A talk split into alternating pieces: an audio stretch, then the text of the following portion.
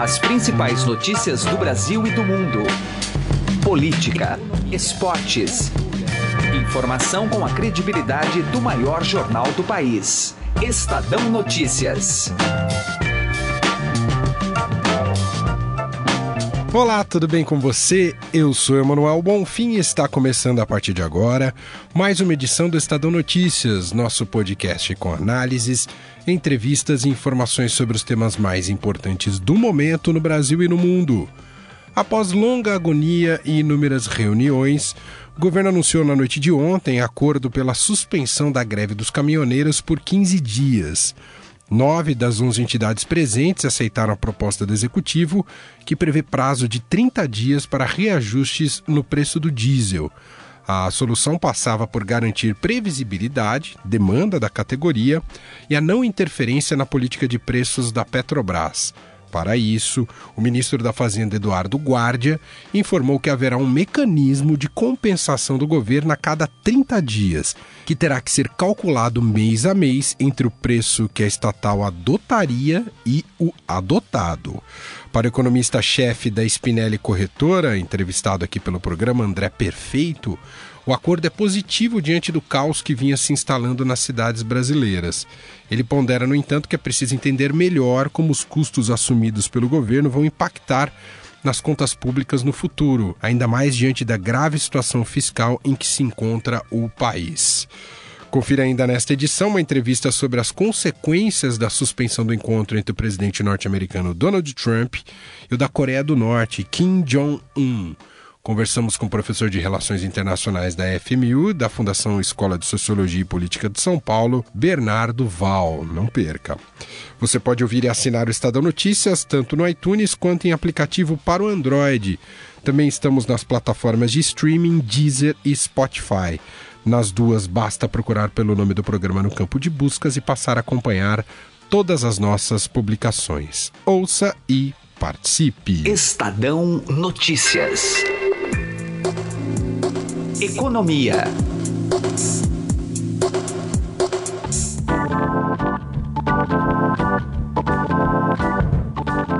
Nosso assunto agora é a greve dos caminhoneiros e aparentemente agora com o fim da agonia, né, com um desfecho pelo menos temporário, né, o governo chegou a um acordo com os caminhoneiros e, a suspensão da paralisação é, nesse acordo é pelo período de 15 dias. E a gente vai conversar agora sobre esse assunto com o economista-chefe da Spinelli Corretora, André Perfeito. Tudo bem com o senhor, André? Obrigado por nos atender. Eu que agradeço o convite. Olá a todos. Bom, primeiramente, como é que o senhor avalia a condução do governo dessa situação? É, é, um acordo que resolve só a curto prazo ou, podemos, ou, ou o brasileiro precisa ficar agora vacinado que isso pode é, é, mais para frente voltar a ocorrer, hein, André? Olha, em alguma medida isso é positivo, sem dúvida nenhuma, uma, uma interlocução do governo com o movimento grevista, né? Sem dúvida nenhuma pode gerar um efeito positivo, mesmo porque a gente estava chegando a uma situação já bastante extremada, né? Cidades como São Paulo, uma capital importante do país, né? Estava ficando sem serviço de lixo, sem polícia na rua, coisas do tipo. Então, isso daí é absolutamente positivo. Mas, por outro lado, eu sugiro alguma cautela porque a gente ainda tem várias discussões a respeito da dinâmica aí nos próximos dias. O que eu quero dizer com isso? Né? O, a Petrobras sinalizou aí é, uma redução dos preços, né, contrariando né, a orientação de preço livre em relação ao preço internacional. Isso daí ainda não está muito claro como eles vão resolver isso, se vai ser corte de impostos ou não. A questão é o trade-off, por assim dizer, né, o que, o que vai ser menos pior ou o que vai ser melhor, né, entre a Petrobras absorver esse prejuízo ou o governo absorver o prejuízo, sabendo que o governo está com uma situação fiscal bastante frágil, para dizer o mínimo. Ah, na, na, prática, André, a, a, mais a longo prazo, o governo precisaria encontrar uma maneira de diminuir os encargos tributários ou os estados não conseguem é, pagar essa conta, hein, André? Então, na verdade, tudo isso daí passa é, por uma questão até da administração da Petrobras. Né? Existe já um desconforto político a respeito dessa orientação, né? que é muito para o mercado. O mercado gosta, obviamente, de uma situação desse tipo, né, onde os preços sejam administrados dessa forma, mas o Estado também está com a faca no pescoço, por assim dizer, né? A resolução disso é uma resolução política. E até agora a gente não sabe exatamente se o governo, como vai administrar isso, né? Porque, insisto, né? Se o governo tiver que absorver mais esse prejuízo, levando em conta, entre outras coisas, que a Eletrobras não deve ser privatizada, pelo que parece hoje em dia, né? A situação fiscal do governo pode azedar e azedar bastante. André, e até já que estamos num período eleitoral, né, é, os pré-candidatos precisarão ser muito responsáveis naquilo que eles vão prometer do ponto de vista econômico, porque essa situação dos combustíveis é só um aspecto do, da, da, turbulência que deve vir aí pela frente, justamente por conta do problema fiscal que vive o país, não é, André? Exatamente, né? Olha, é assim, é, da forma que eu vejo, né? Até que eu até gostaria de ouvir um pouco mais candidatos como o Henrique Meirelles, né? Que, estava no governo até anteontem, por assim dizer. Mas o que a gente tem que ver dos, do próximo governo, me parece que a solução vai ser via aumento de tributos. Eles não vão ter outro jeito de resolver isso a não ser tributar mais da sociedade. Me parece por hora isso, né? Vamos ver o que os candidatos sugerem, né? Não sei onde eles vão cortar mais num estado que já mostra bastante é, deficiente, né, em, na, na, oferta de serviços públicos. Eu, me parece que eles, o candidato ou os candidatos que quiserem enfrentar essa questão vão acabar resolvendo isso realmente de impostos. Parece o caso agora. Muito bem. Ouvimos aqui o economista-chefe da Spinelli Corretora, André Perfeito, comentando uh, esse, essa suspensão temporária, pelo menos pelos próximos 15 dias aí da greve dos caminhoneiros que vem impactando em diversos setores da sociedade brasileira. André, muito obrigado aqui pela análise. Um abraço. Eu que agradeço. Um abraço a todos os ouvintes. Direto ao assunto, com José Neumann e Pinto.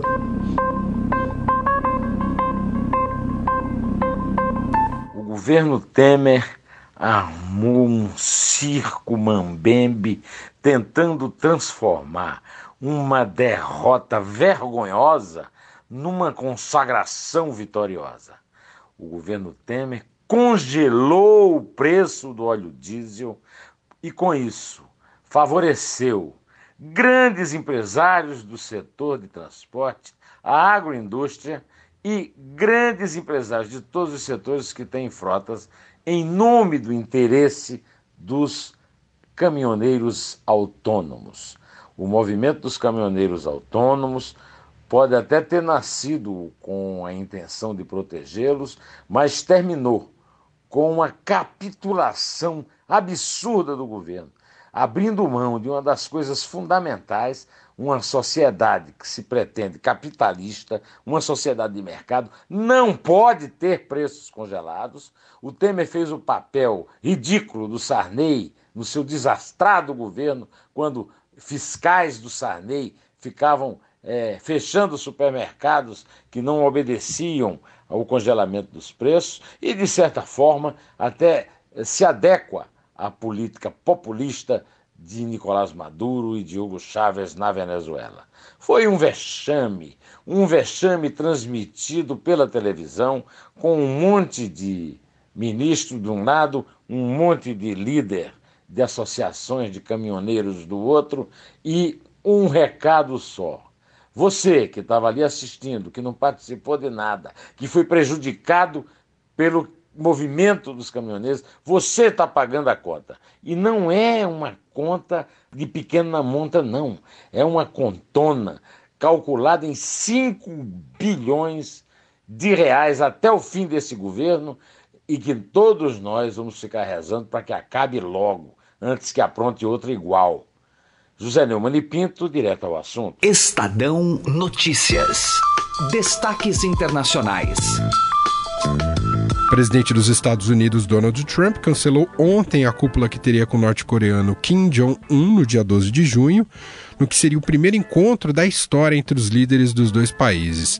A animosidade entre os países começou após exercícios militares realizados na Península Coreana entre americanos e sul-coreanos, depois de demonstrações de paz entre as nações. Gustavo Lopes conversou sobre o assunto com especialista em segurança internacional e professor de relações internacionais na FMU, Bernardo Val. Vamos ouvir? Tudo bem, professor? Como vai? Olá, Gustavo, tudo bem? É um prazer conversar com você e também falar para os ouvintes. Quem tem culpa nessa história, né? Havia muita expectativa em relação a esse encontro, até por causa desse temor em relação às armas nucleares que tanto Estados Unidos como a Coreia do Norte têm. Em que dado momento uh, o caldo entornou, vamos dizer assim? Essa questão relativa à Coreia do Norte e às armas nucleares e as relações com os Estados Unidos ela é uma questão é, que a gente pode entender melhor colocando em perspectiva histórica. E essa perspectiva histórica, ela nos mostra né, que há uma série de detalhes nessas relações que tornam as negociações difíceis. Pelo que a gente pode é, verificar em termos né, dessas negociações mais atuais entre Pyongyang e Washington, é que do ponto de vista dos norte-americanos, aparentemente os Estados Unidos eles tiveram poucas respostas dos norte-coreanos sobre o que poderia ser acertado nesse acordo. E talvez isso tenha acontecido muito em função né, dos exercícios militares que foram feitos pelos Estados Unidos e pela Coreia do Sul, os quais foram percebidos pela Coreia do Norte como uma ameaça. São exercícios realizados com uma certa frequência e eles não são bem recebidos pelos norte-coreanos. E além disso, é, na mesma data em que o Donald Trump anunciou o cancelamento desse encontro com a Coreia do Norte, que seria realizado no dia 12 de junho em Singapura, a Coreia do Norte ela destruiu um centro de testes nucleares talvez numa demonstração né, de boa vontade, uhum. como a desnuclearização da península. A culpa, né, como você disse, ela está nos dois lados também é um pouco de amadorismo em ambas as partes. Claro, a Coreia do Norte é, é, uma ditadura, né? Tem o seu líder, né? Que, enfim, fala o que quer e o que pensa, mas para o lado dos Estados Unidos, né, do presidente Donald Trump, né, por exemplo, o vice-presidente, o Mike Pence, que uh, deu uma entrevista à Fox News e disse que o Kim Jong-un poderia terminar como o ditador eh, da Líbia, Muammar Gaddafi, né, caso não fechasse esse acordo com os Estados Unidos. Não precisa ter um controle maior também, professor, na sua opinião, das pessoas que trabalham, principalmente ao lado lado do Trump, o próprio Trump ter um pouco mais repensar as suas palavras antes de dizer para não ocasionar tudo que vem ocasionando? É, essa é uma questão muito interessante.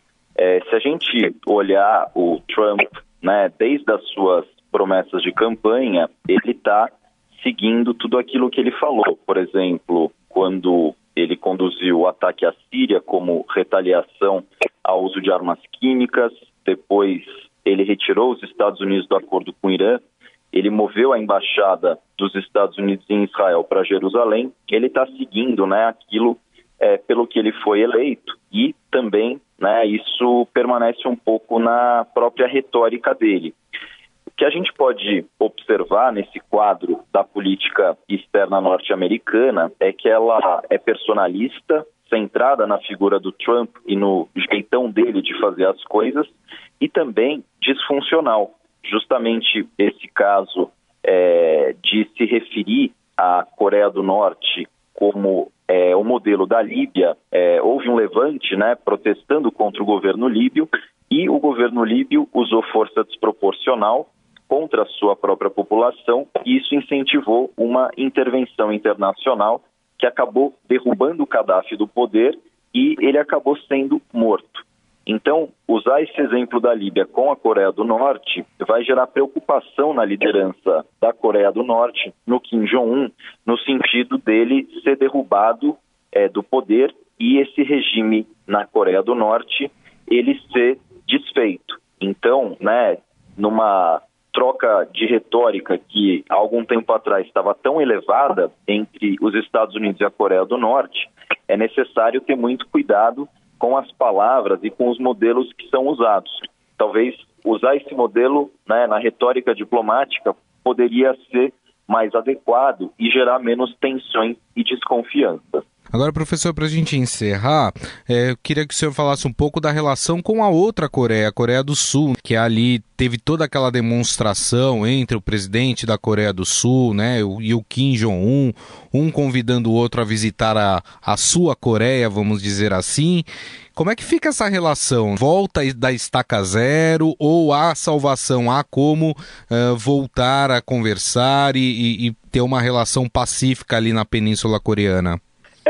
Esse encontro que aconteceu entre as lideranças das duas Coreias foi um encontro histórico é, e as perspectivas que se delinearam a partir dele eram muito promissoras, no sentido de uma península coreana desnuclearizada e também das duas Coreias elas avançarem rumo a um acordo de paz, já que desde o fim da Guerra da Coreia, o que existe entre os dois países é um armistício e não um tratado de paz propriamente dito.